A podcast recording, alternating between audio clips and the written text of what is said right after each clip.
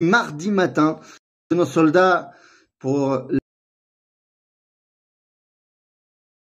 texte du Rav Kook dans le livre Orod, dans la partie Zironim.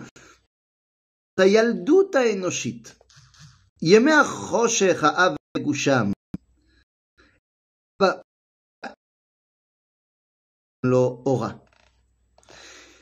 Le Rav Kook nous explique dans ce chapitre général, qui s'appelle Erech HaTechia, le Kook nous explique qu'il y a une dimension centrale dans l'identité humaine.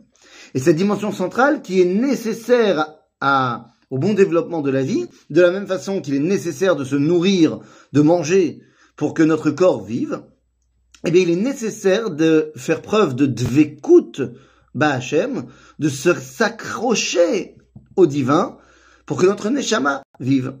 Et alors, mais attention, de l'humanité, eh bien, la perception du divin était tellement euh, grossière qu'en vérité, on ne pouvait pas s'exprimer véritablement. C'est quoi l'enfance de l'humanité? Eh bien, c'est depuis Adam jusqu'à Abraham. 20 générations, 10 entre Adam et Noach et 10 entre Noach et Abraham. Et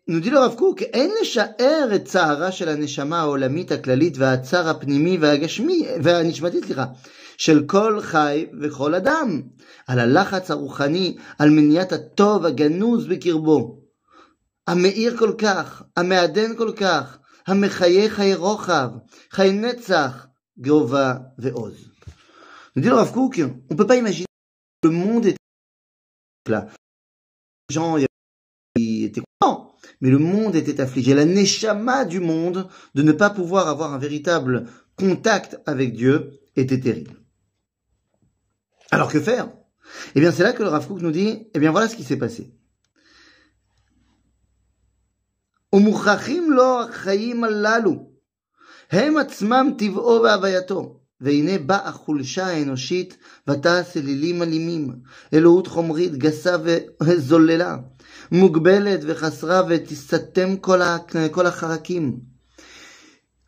Cette enfance de l'humanité a créé une relation à Dieu qui était une relation euh, mauvaise, erronée, fausse, mensongère. On a créé des divinités qui ne mangent pas.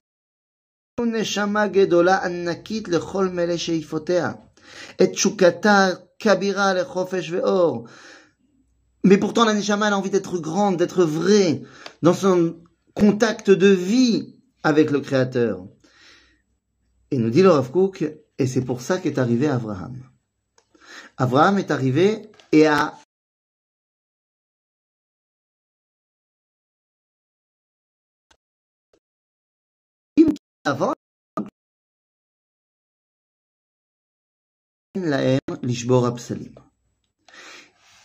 Ils n'ont pas pu détruire les idoles. C'est vrai qu'ils n'ont pas pu. L'onisdamen laem. Non, nisdamen, ça vient du terme zman.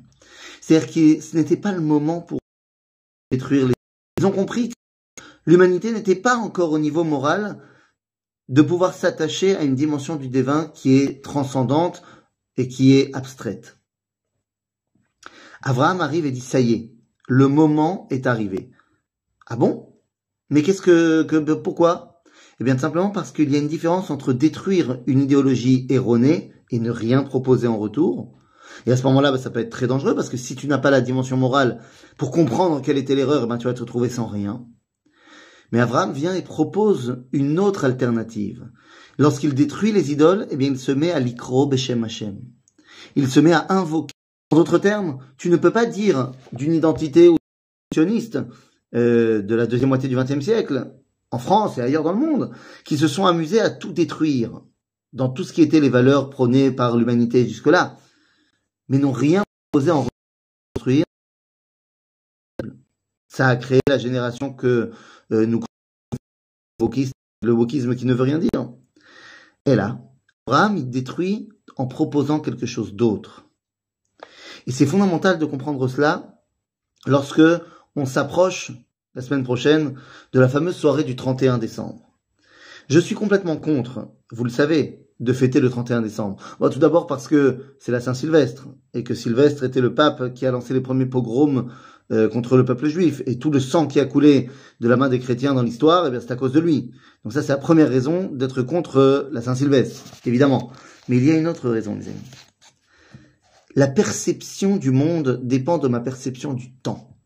Et lorsque, nous dit le Rav eh bien, lorsque tu vois le monde comme étant un point de départ en hiver, là où tout est mort, c'est que ta vision du monde tend vers la mort.